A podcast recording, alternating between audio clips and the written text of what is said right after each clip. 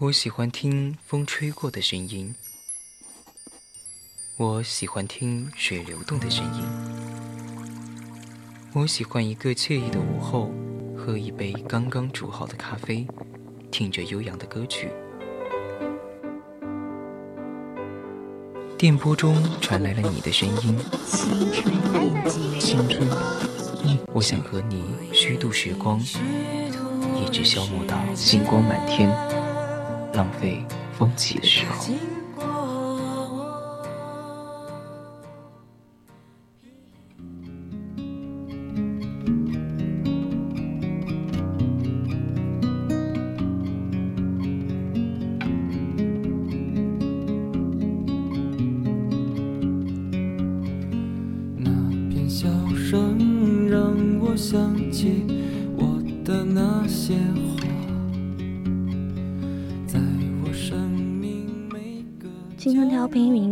亲爱的听众朋友们，大家晚上好，我是主播思雨，欢迎大家来到青春印记。我会永远守在他身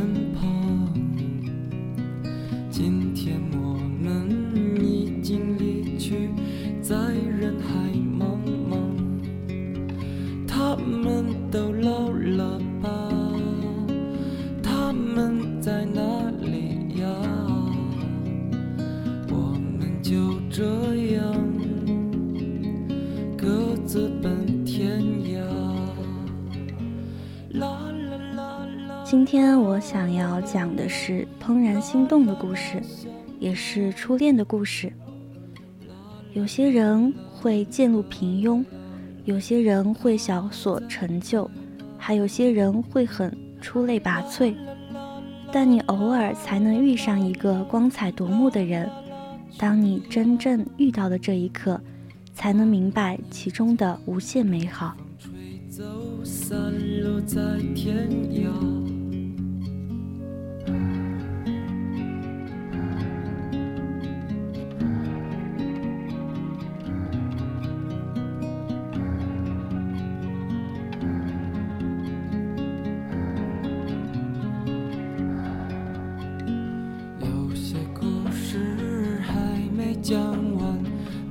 就算让那些心情在岁月中爱情是人生中顶重要的命题，初恋是这道题的第一个解。或许青涩杂乱，或许恰好正确，但总能让我们拥有更好的解题经验。电影《怦然心动》就为我们展现了这样的答题过程，让我们随故事的男女主角一起去重温初恋的那些事儿。朱莉和布莱斯初识时，朱莉说：“见到布莱斯的第一天，我就迷上了他，那双迷人的眼睛让我深陷其中。”布莱斯说：“从此，我开始了超过五年的策略回避和社会不安。”长大之后，布莱斯说：“我不知道是怎么了，我就像是着了魔。”我满脑子都是朱莉。那晚，我试着早早上床睡觉，但我睡不着。我从我的窗户望着他家几个小时。我必须想个办法让他知道我的感觉。朱莉说：“布莱斯不肯放过我，他不断地打电话来，也来敲我家的门。他甚至想要绕过房子敲打我的窗户。他为什么不明白？”我只是想一个人静一静。那么，到底发生了什么呢？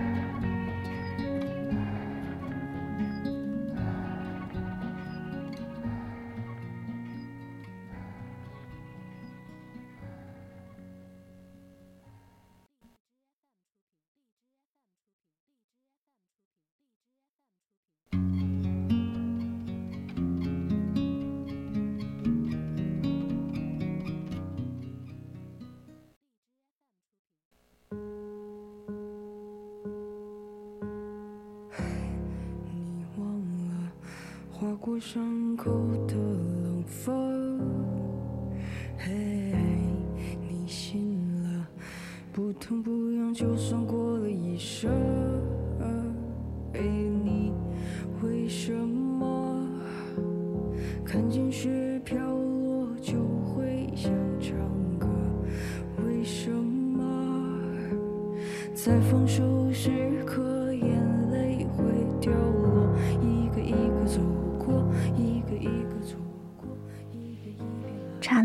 心动与持续的行动，一双如同海水般湛蓝的眼睛很容易让人心动，但也并不是所有人都能像朱莉一样尝试走进那片海里。她可以选择暗恋，但她没有。她关注着他，每天给他送鸡蛋，把刹那的心动变成流水长流的喜欢和付出。朱莉用钝感力去消解布莱斯对她的拒绝，用自信去对抗布莱斯对雪莉的追求，用坚持去屏蔽学校里的流言蜚语，用自立来丰盈自己的生活，寻找自己的热爱，用止损力果决地回收自己的喜爱，又用勇气去接受布莱斯，重新开始他们之间的故事。这同样也是我们在面对爱情时所需要的能力：勇气先行，谨慎殿后。值得注意的是，当布莱斯附和他朋友对朱莉叔叔的嘲讽时，朱莉便决定要收回自己的喜欢，因为家人就是朱莉的底线。这对于我们同样适用。喜欢的时候可以全力以赴。但是触及到底线或者是三观不合的时候，便要及时的退出。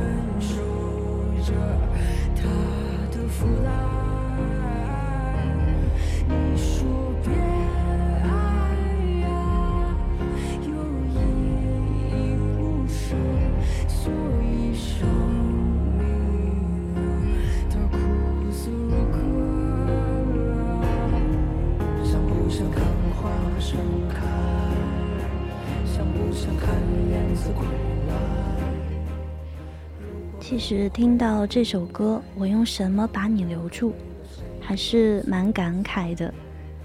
这不是也要到清明节了吗？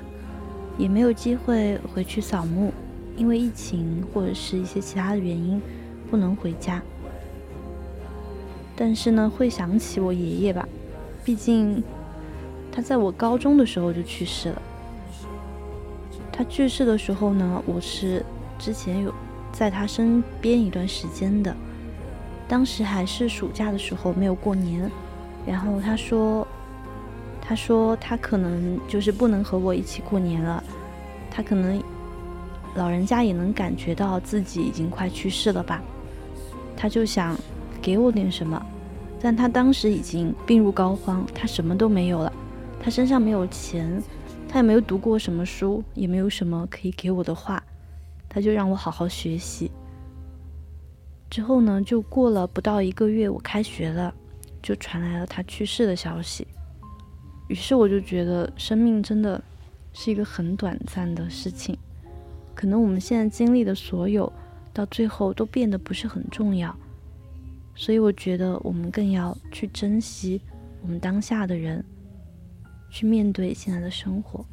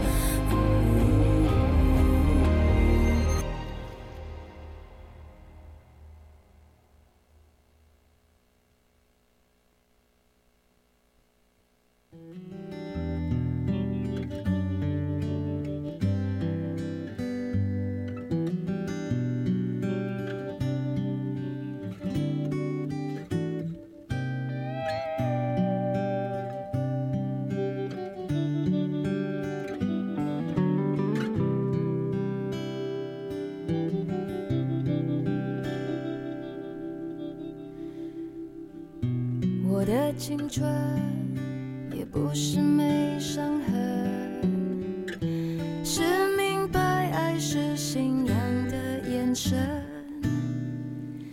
什么特征？一个人就像一幅画，局部和整体是不一样的。一幅画如果分开看，颜料、画板、画笔和色彩都很普通。但是组合在一起，就变成了一幅美丽的艺术品。朱莉对布莱斯第一眼的怦然心动，就像是亲密关系里说的“月晕效应”。所有的好与不好，在他的眼睛里都会变成更好。然后通过扔鸡蛋的事件，朱莉逐渐看到了布莱斯在那双漂亮的眼睛背后，并没有更美好的整体。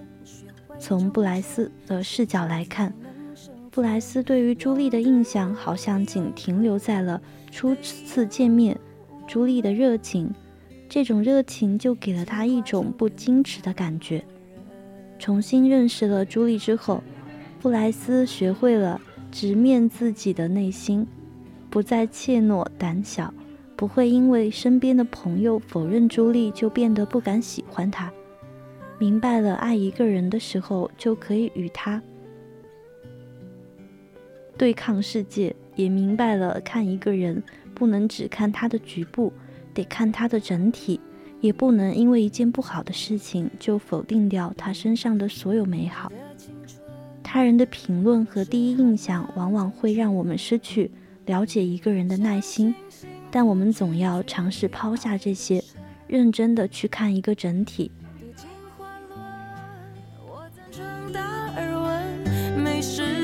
的就有淘汰的可能。嗯，我的替身已换过多少轮？记忆在旧情人心中变冷。这部影片呢，也不仅讲了爱情，其中包括家庭的部分，也非常的精彩。布莱斯家父的父亲目空一切，挤兑外祖父，对孩子需要全部的权威。他明显带有恶意的玩笑，几度使家庭关系达到冰点。朱莉一家的则则是另外一种情况。朱莉的妈妈因为丈夫的心善而抱怨，在当着朱莉的面争吵后，他们轮流去向朱莉道歉。他们把孩子当成一个完整的、有思想的。尊重、理解并全心爱着他们，在爱和尊重下长大的朱莉，也才因此有爱人和尊重别人的能力。懂得永恒，得要我们进化成更好的人。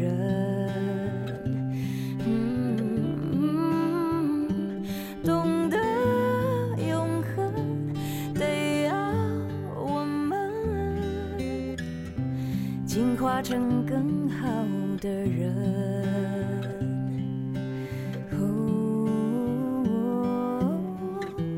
进化成更好的人。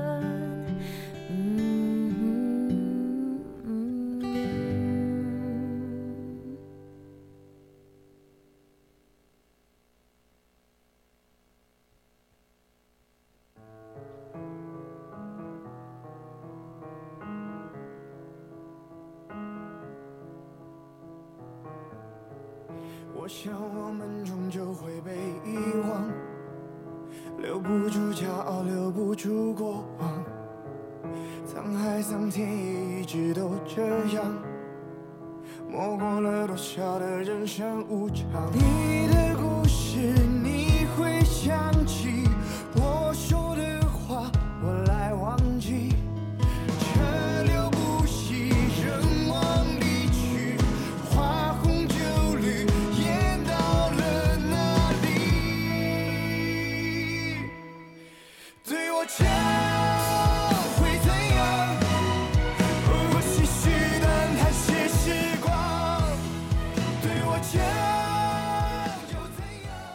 这里呢，给大家分享几条，嗯比较精彩的影评。Tina 说：“爱情是树，不是花。”福禄网友说：“当你遇到那个人的时候，你才能体会到那种感觉，就是那种日思夜想、辗转反侧，为一双迷人的眼睛着迷，或者偷偷的闻着某人干净的肥皂味道的格子衬衫，或者是偷偷期待那双纤长的手可以放在自己的手心。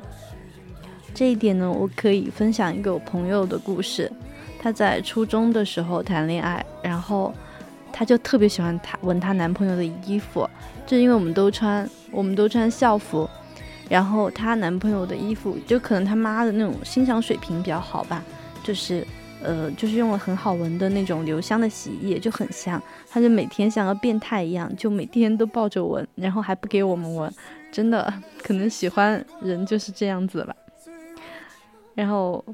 下一条影评呢，就是不好的爱情是你为一个世界失去整个，失去整个世界；好的爱情是你通过一个人看到了整个世界。漂亮的雪莉只会讨论帐篷和食物，而长相并不出众的朱莉却可以随机加入永动机的谈话当中。还是那句，美的外表是用来吸引别人发现你美的内在，而不是当人家越靠近你。就越发的发现你的空洞和无知。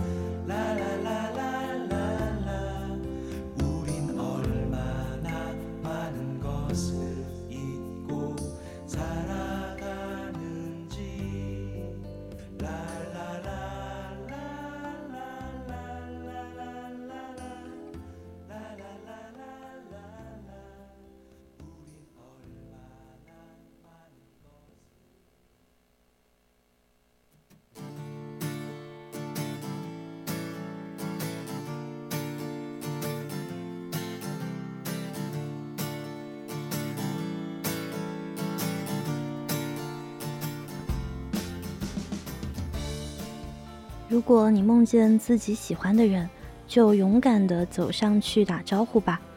或许有一天他会对你说：“谢谢你喜欢我，像一只固执的螃蟹。”那么现在在收听节目的听众朋友们，你的初恋在什么时候呢？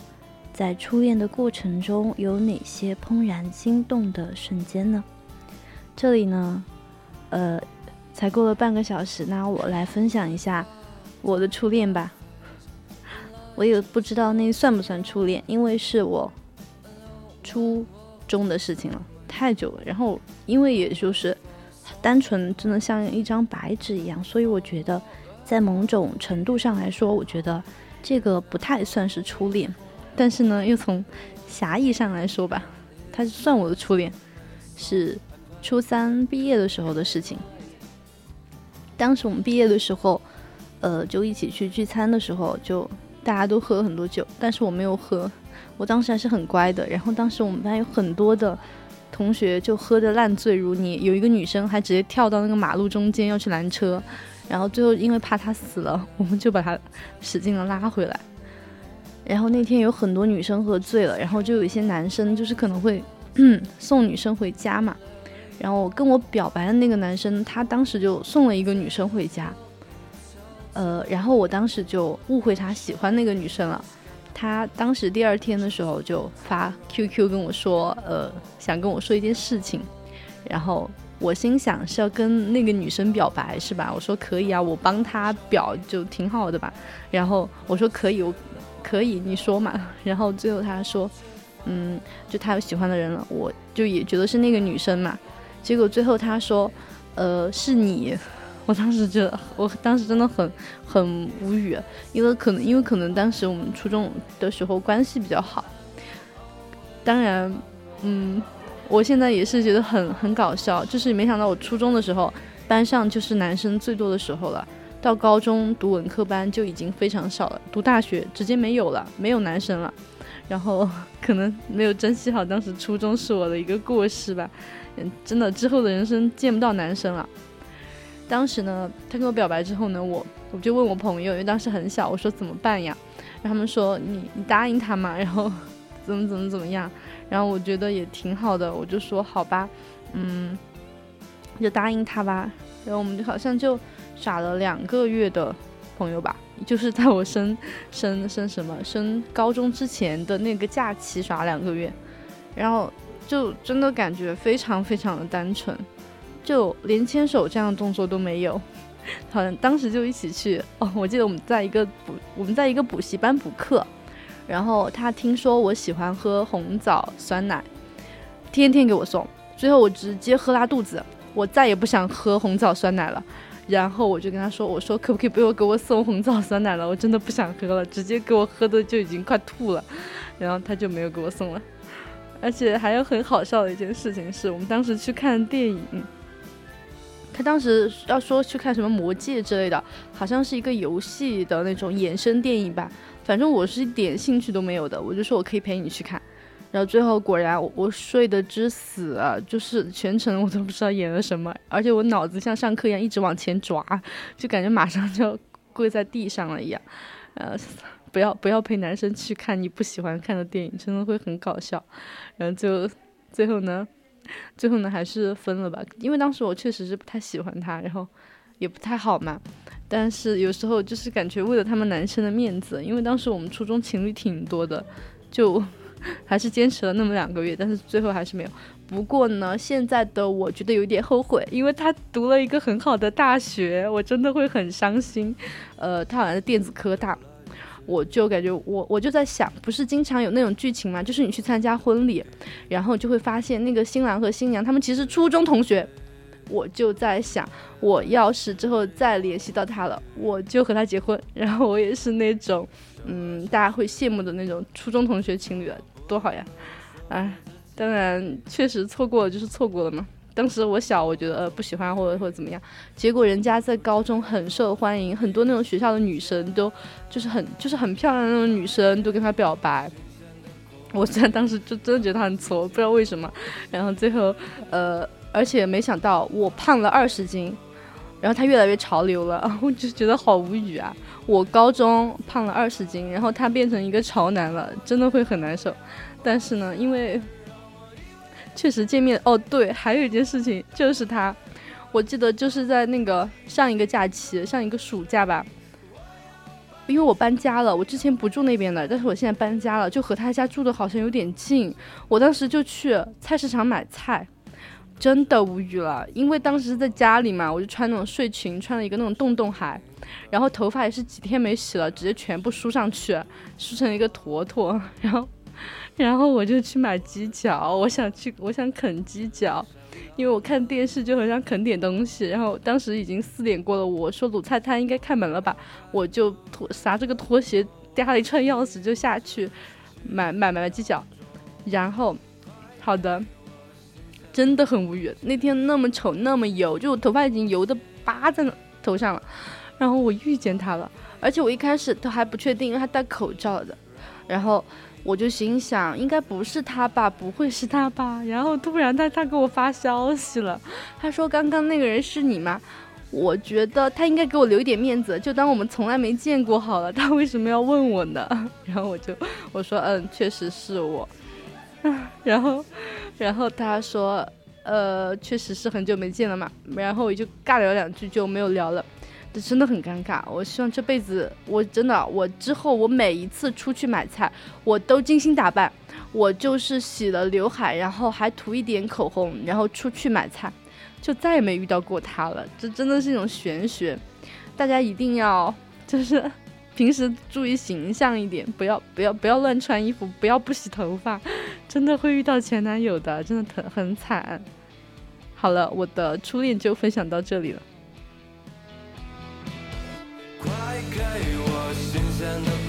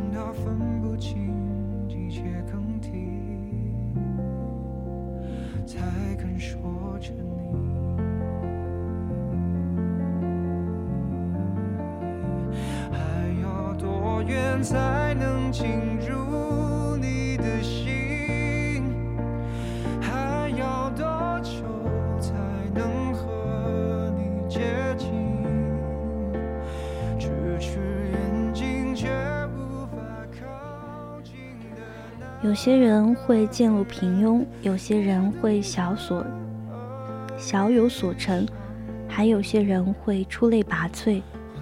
但偶尔才能遇上一个光彩夺目的人。当你真正遇到的这一刻，才能明白其中的无限美好。我还想谈一谈《怦然心动》带给我们的爱与智慧。其中第一条是原生家庭对孩子成长及性格塑造的影响。影片的女主朱莉生活在一个并不富裕但温馨和睦的家庭里，从小父母就给予她充分的尊重、信任以及无条件的爱。家庭成员之间保持着深度的沟通与连结。无论是朱莉的父亲还是母亲，经常会自然而然地对女儿表达自己由衷的欣赏。你是我们的骄傲。这份来自父母和家庭的能量，让朱莉身上有着许许多的闪闪发光的性格特点和优秀的品质。即使家庭成员出现矛盾和争吵，在冲突发生之后，朱莉的父母也能做到及时与女儿沟通道歉，承担起了父母应承担的责任，坦诚地告诉女儿引发这场争执背后不得已的真实原因，同时也表达了即使有冲突，也仍然深爱彼此的事实。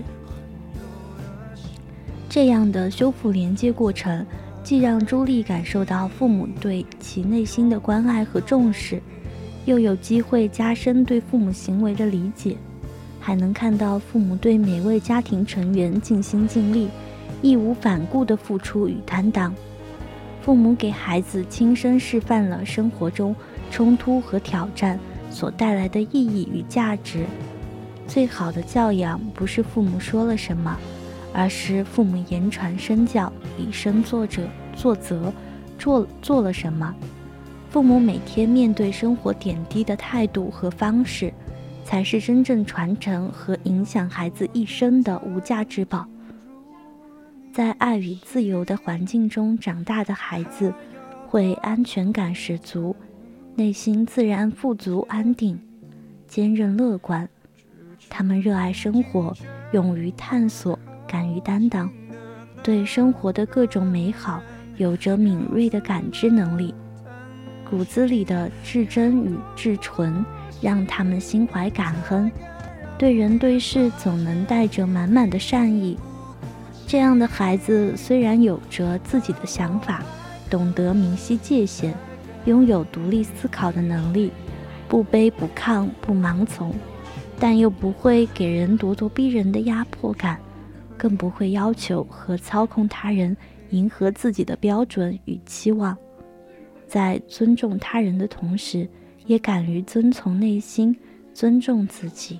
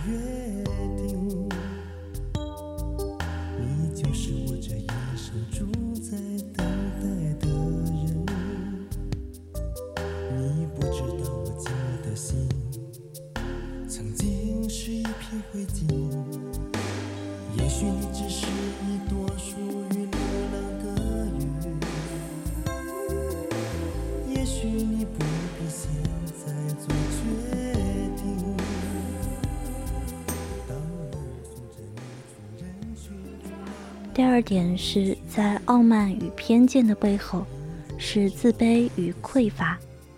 男主角布莱斯的父亲是一位挑剔、刻薄、对外充满敌意的人。自从搬到与朱莉一家做邻居以前，一直都戴着有色眼镜看待朱莉全家。其实，每当他嘲讽、贬低和评判朱莉一家的时候，都能够从他的眼神中察觉到他内心深处的那份落寞、孤独与恐惧、痛苦。他没有意识到自己的傲慢与偏见，不过是用来努力掩饰内在自卑与匮乏的面具。所有的向外攻击都是内在自我否定的投射。表面上看，布莱斯父亲在高高在上的讽刺打压朱莉一家。其实内在却卑微的渴望自己也能够活出朱莉一家果敢、自信、洒脱、内在真实的生命状态。在参加晚宴的整个过程中，朱莉都在跳出细心观察在场的每一个人。对于布莱斯的父亲时，他内心的独白是：表面上看上去干净整洁。内心却似乎装着什么腐烂掉的东西，外在的华丽欺骗不了生活，更掩饰不了内在的生命状态。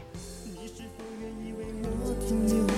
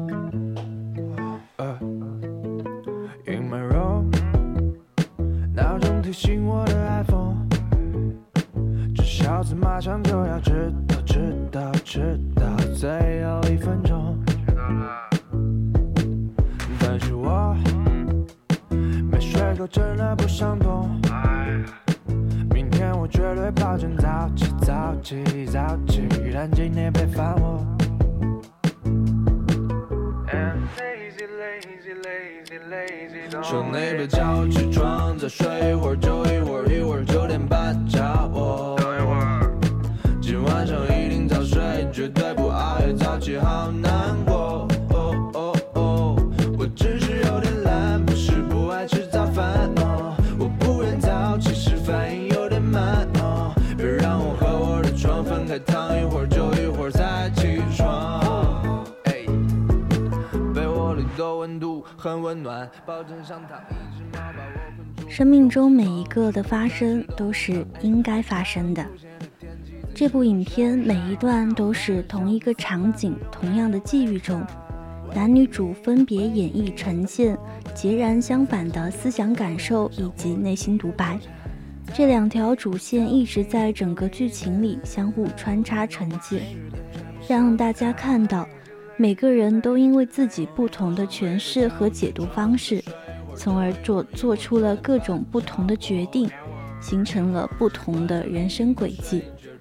站在自己的角度和时空里，每个人的选择和遇见都是当下应该发生的，都是各种因缘合成的。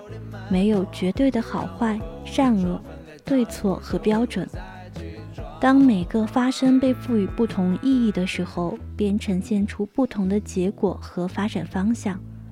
朱莉和布莱斯兹之间如果没有那样一段辗转波折的生活历程，他们不会开始懂得尊重、正视自己的内心感受和需求，不会懂得理解、同情他人的意义。不会突破自己，果敢自信地迈出行动；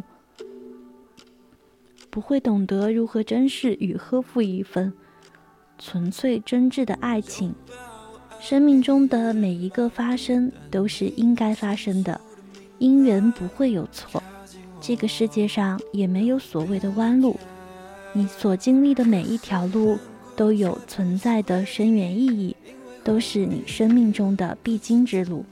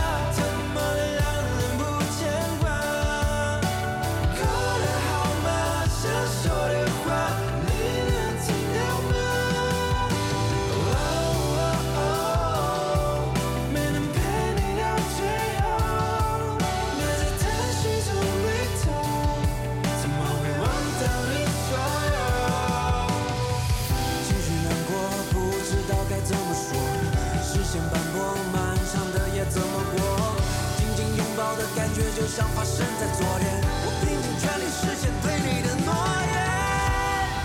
已经掉进漩涡来不及难过。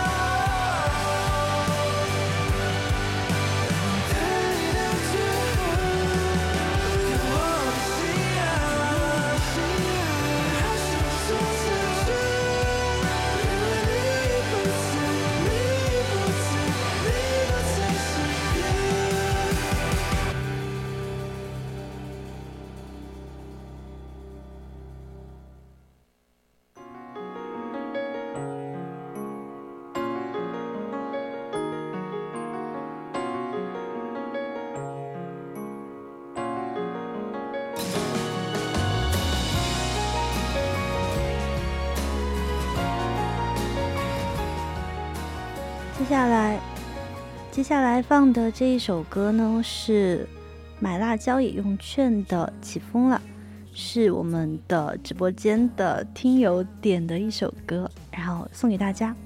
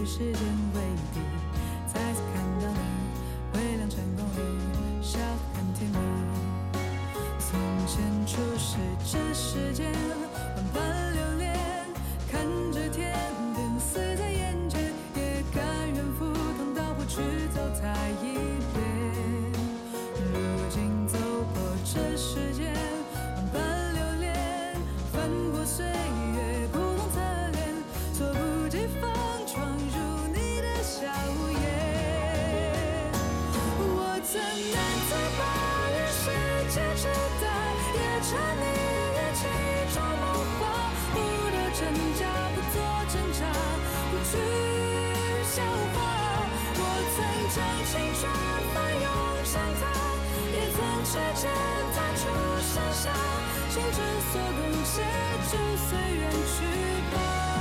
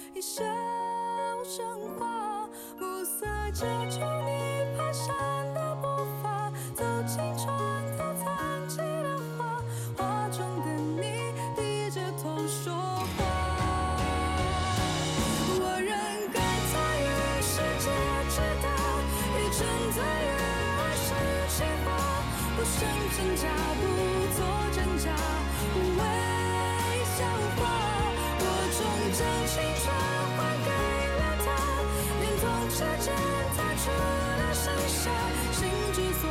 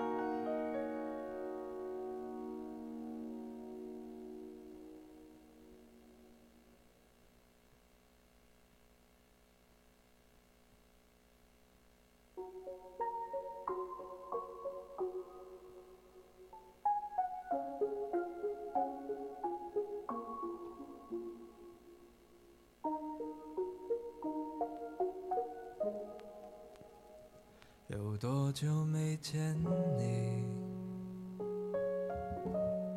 以为你在哪里，原来就住在我心底，陪伴着我。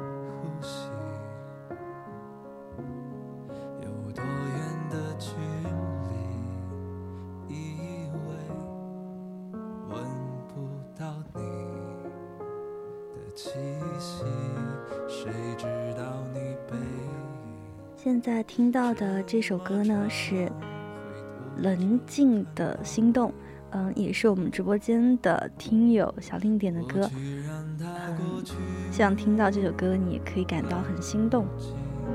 从头喜欢你，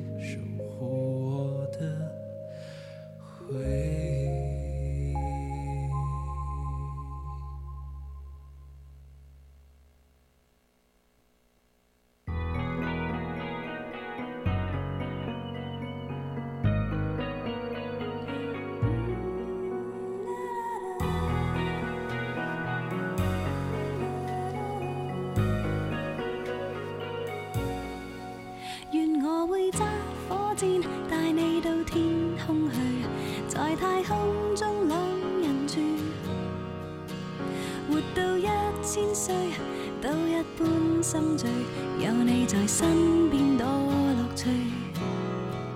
共你雙雙對，好得戚好得意，地冧天现在听到的这首歌呢是呃莫文蔚的《分分钟需要你》，是我们直播间的听友，也是我们百科的新人小朋友点的一首歌，送给大家。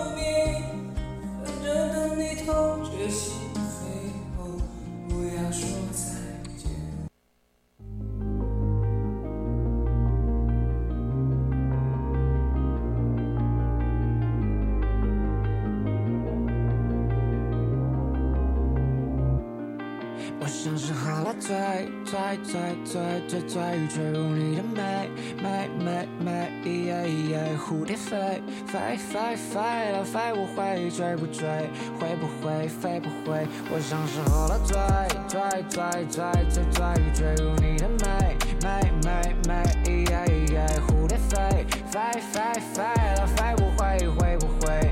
会不会飞不回？我像是吃了你的毒，心里想着大事不妙，想读到一本童话书，公主被漂亮的苹果毒到。我就像魔镜，努力寻找你附近的模型，模型所有反派的势力删除，让故事尘埃落定。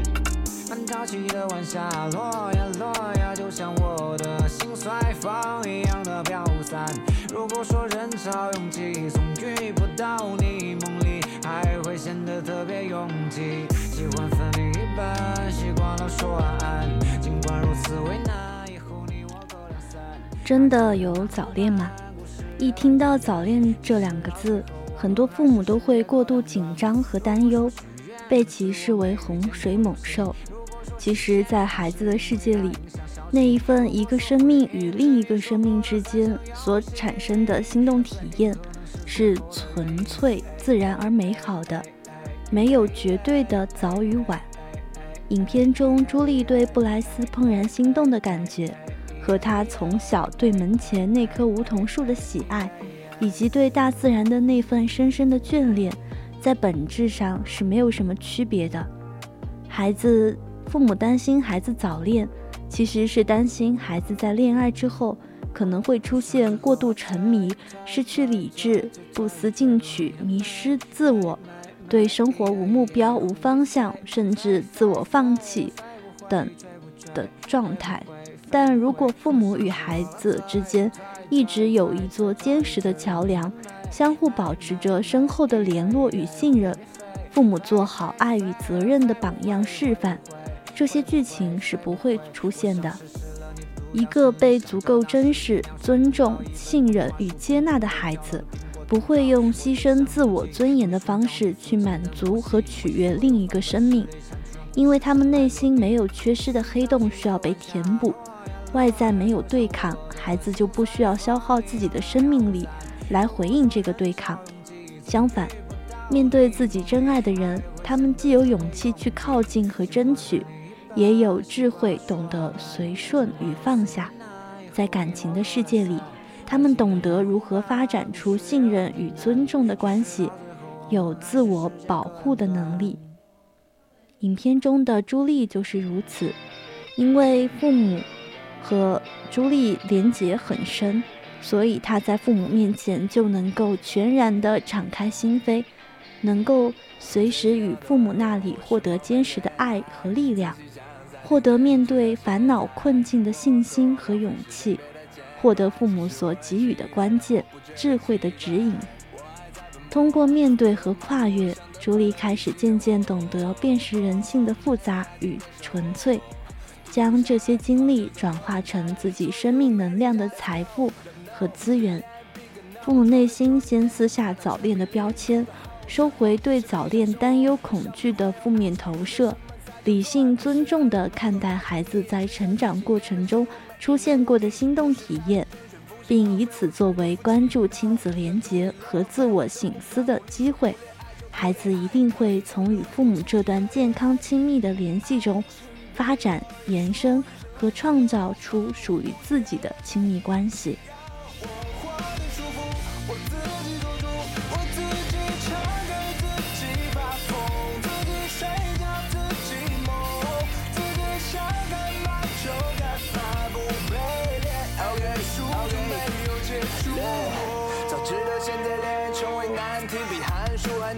总让我为之烦心，也不是不需要恋爱，只是说我现在再也不会强求，我也再也不会自焚。No，我从不缺人陪，只是他们不对味。我很清楚千万个人中的你是谁。I don't need love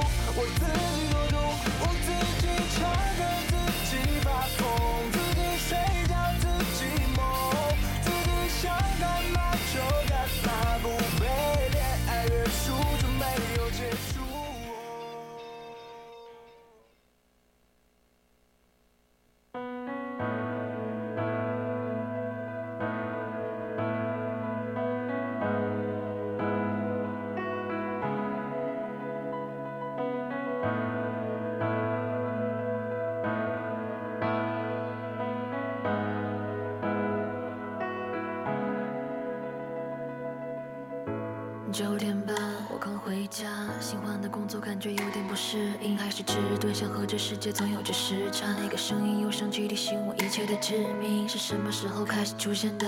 大概是十年前那个下雨多梦的夜里，直到它消失才发现早习惯了。就在那天，我突然梦见整体胜于局部。影片中有一天，朱莉的父亲一边画画，一边对女儿说。一幅画绝非简单的拼凑就能完成，一头牛只是一头牛，草地也只是长满了青草和花朵，阳光照进大树的枝桠，也不过是缕缕薄光。但你若能部分融合成整体，就能收获意想不到的画面与惊喜。朱莉刚开始不是很明白父亲对自己说这段话的深意。直到有天，她爬上梧桐树上捡风筝的时候，他发现自己爬得越高，视野越开阔，眼前所见到的广袤的自然景观也就越发显得壮美与迷人。他渐渐明白了父亲所说的“整体胜于局部”的深意。从此，他看待人和事物的眼光和心态都有了不同程度的变化。开始更多的关注全局和整体，生活中生活中遇到那些困扰、疑惑和挫败，也渐渐因为心境的不同而不知不不知不觉地消散了。之后，朱莉时常成为一名生活的观察者，通过观察，慢慢洞悉到每个了解生命的复杂和独特性，同时也开始理解和接纳生活中的各种无常变化。这样的观察和知觉过程，让朱莉的内在智慧得以持续开启，内心起伏波动越来越少，对人对事更加的不卑不亢、淡定从容。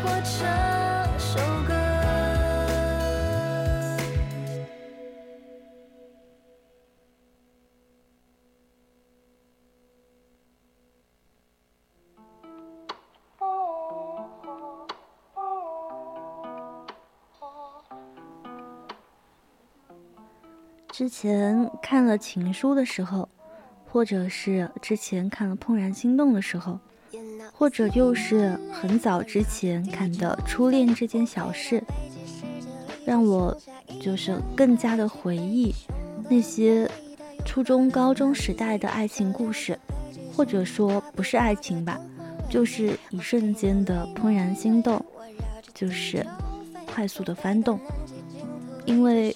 我感觉现在大学真的很难遇到这样的事情，因为大家其实还挺快餐式的，或者是因为就觉得这段时间确实是蛮无聊的，或者这样的原因，就会很想耍朋友。然后你了解一个人的途径也非常非常的单一，说的很直白的话，或者是很现实的，就是可能就是要网恋，因为现在手机、微信和 QQ 都很发达。说不定你一开始认识一个人，真的会通过网络聊天的方式，而很少可以去面对面的去接触交往。就一起做一件事情的时候，或者是在一起学习，或者是在一起上课听课这样的方式去认识一个人，真的会很难。我的朋友吧，就我大学的朋友，他之前在大二的时候，就是呃，在网上认识一个男生，然后他们经历了一段还蛮短暂的恋情。之后，因为是期末的时候认识的，然后他们就在寒假的时候呢，耍一个在一起了一个寒假。刚开学可能一周不到，他就分了。呃，我问他为什么，他说太忙了。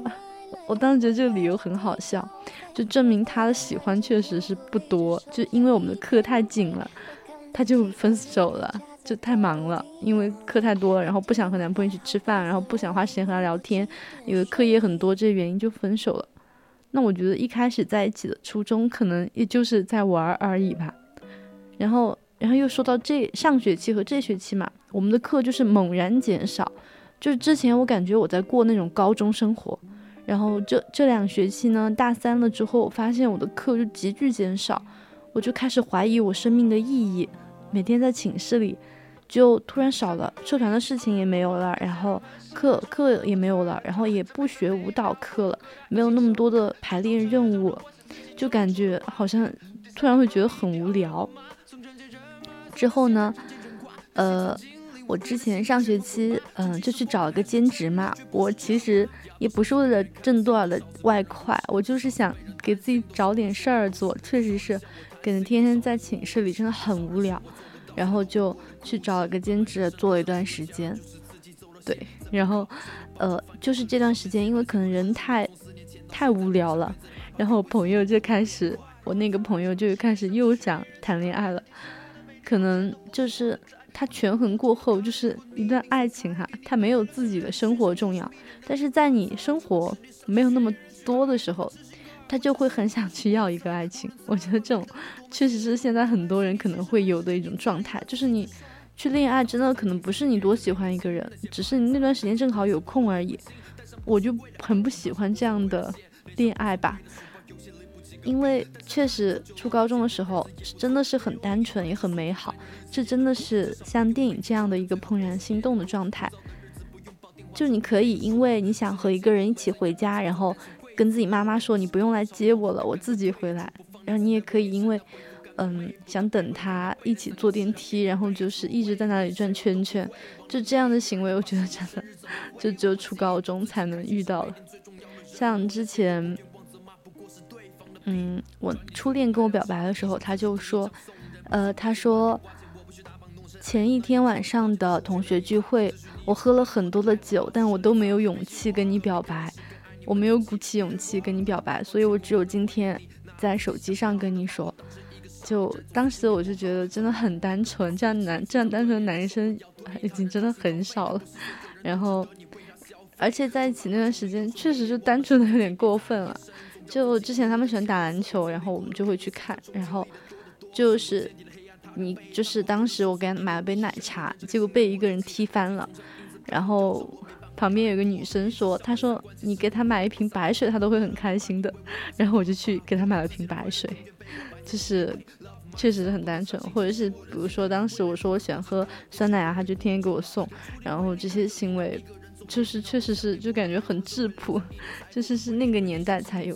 而且我朋友当时谈恋爱也很好笑啊，在高中的时候，因为当时高中查的非常非常的严，就是如果你胆敢耍朋友，就是直接那种强强光灯给你照过来，就可以把你刺瞎那种。而且我们，嗯，我们我们学校是有值周班级的，就是你们班那一周值周，你就可以去，嗯，检查那些有没有乱扔垃圾啊，还有就是那个操场有没有耍朋友的情侣在走路。然后当时因为很多单身的就很想很喜欢去当这种打狗队，就拿那个强光到处射人家，就是拿那个灯去闪人家的眼睛，让人家不能好好耍朋友，真的很好笑，而且追着人家跑。当时小朋友真的很很惨。早恋嘛，之后是要给处分的，毕竟在我们中国的高中里面。然后我朋友为了不让别人误会，她每天都会拉着我和她的男朋友一起逛操场。我真的会很无语，我就是已经尴尬的，就是眼睛都不知道往哪放了。我每次就也是为了他不被老师抓住，我就我就眼睛到处看，然后真的不知道干什么。我又不想打扰人家耍朋友的人，但是我还必须跟他手拉手，就是得走一起，真的太惨了。希望我的人生可以不用再经历一次这样的事情。而且，我高中耍的最好的两个朋友，就我们三个是很好的。然后他们两个都复读了一学期，然后我是一次就走了嘛。他们两个都分别耍朋友了，一个是在复读班耍了一个男生，嗯，也是耍到现在，可能已经有两年了吧。一个是在大学耍的，因为他大学是在历史系，就有很多男生，所以他好像开学没有多久就已经耍朋友了，也两年了。然后我呢，我已经大三下期了，我还没有见过这种东西，他们已经脱单了两年了，但是呢，而且最可恶的是。王者荣耀为什么没有发明六排啊？我一个人和他们两对情侣一起玩，和他们一起五排，两对情侣，我一个人。我在想，如果我耍朋友的话，怎么办呢？王者荣耀没有六排啊，就很惨啊。然后就没有办法，我只能承受这些了。然后另外的朋友们呢，也还是有一些耍朋友的，但是我感觉。其实根根据我的感觉呢，谈谈恋爱也还挺难受的，就是还是有各种其他事情需要操心，然后尤其是金钱这方面，因为我们都还是在用父母的钱嘛，然后谈恋爱确实真的需要花很多钱，然后像我是没有小朋友的话，我会觉得啊，我的金钱好自由啊，我什么钱都可以为自己去花费，就不用考虑，哎呀这个节那个节要给男朋友买什么，就不需要考虑这些，我就给自己开销就好，真的会很开心。像他们，就是哦，这件事情说起来我又很生气了。之前说好的高考毕业去旅游，当时说好去厦门的，而且我也在存钱。结果因为他们两个都没有考上大学，然后他们就说不去了，没有心情。我说好吧，我等你们复读完了我们再去吧。然后复读完了，两个都耍朋友了，又不去了，因为他们的钱都用去耍朋友了，没有钱和我去旅游了，然后就没有人陪我旅游了，我只能看着他们耍朋友，然后去和男朋友旅游了，真的会很无语。但我也很能理解他们，因为耍朋友以后确实金钱会稍微拮据一点，所以就只能好的让他们去和男朋友玩吧，然后我就一个人为自己消费。就依旧睡过漫长的消失了，想你。Hey you，所有人离表情都能模拟，看着你却忘记。Hey you，不是太像这城市的男女，花季。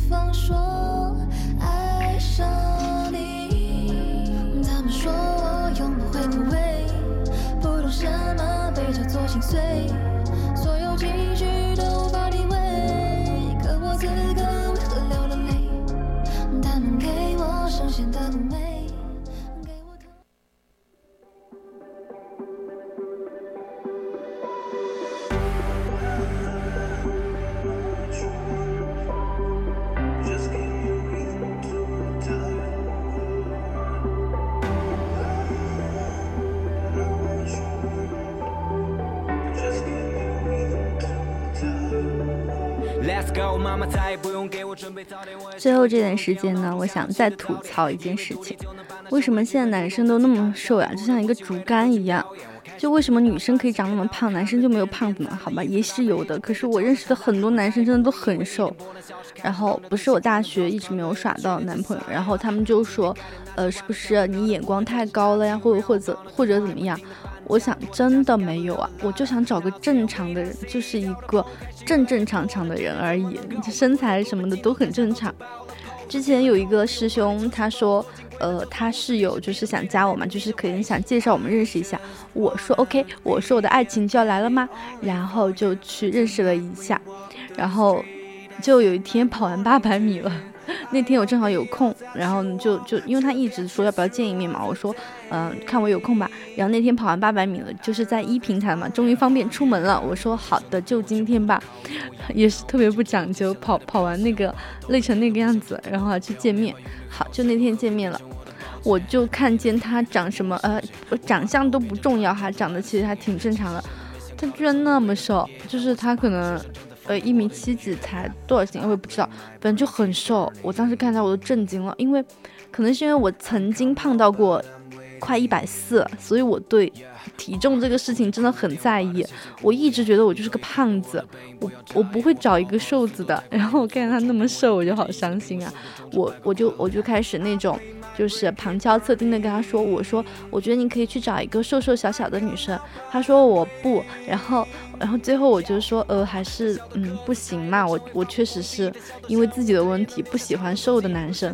然后他说我可以去增肥，我当时就好震惊啊，真的不至于，可能确实是现在很多男生都很瘦，我就确实是 get 不到。我真的很喜欢，就是之前我有一个朋友，她男朋友很高嘛，一米八几，好像之前还挺瘦的，一米一百四、一百五，我也不太懂男生的体重哈。然后当时她男朋友就还挺帅、挺瘦、挺又高嘛，然后我们都觉得她男朋友好帅呀。之后她男朋友和她耍朋友了一年之后发福了，她男朋友好像长到一百一一一一百八，反正反正就就就重了很多斤，可能二三四十斤吧。然后她说她男朋友好胖好肥啊，我说没有啊，我觉得你男朋友胖的时候的体重和身材才是我喜欢的，她就很震惊，确实。没办法，就个人审美的原因呢，确实是接受不了瘦的男生。呃，如果大家有认识稍微胖一点男生的话，可以可以介绍给我啊。当然现在不太行了，就看将来我可不可以遇到吧。希望我这辈子在读书的生涯还是可以遇到一个这样的正常的男生的。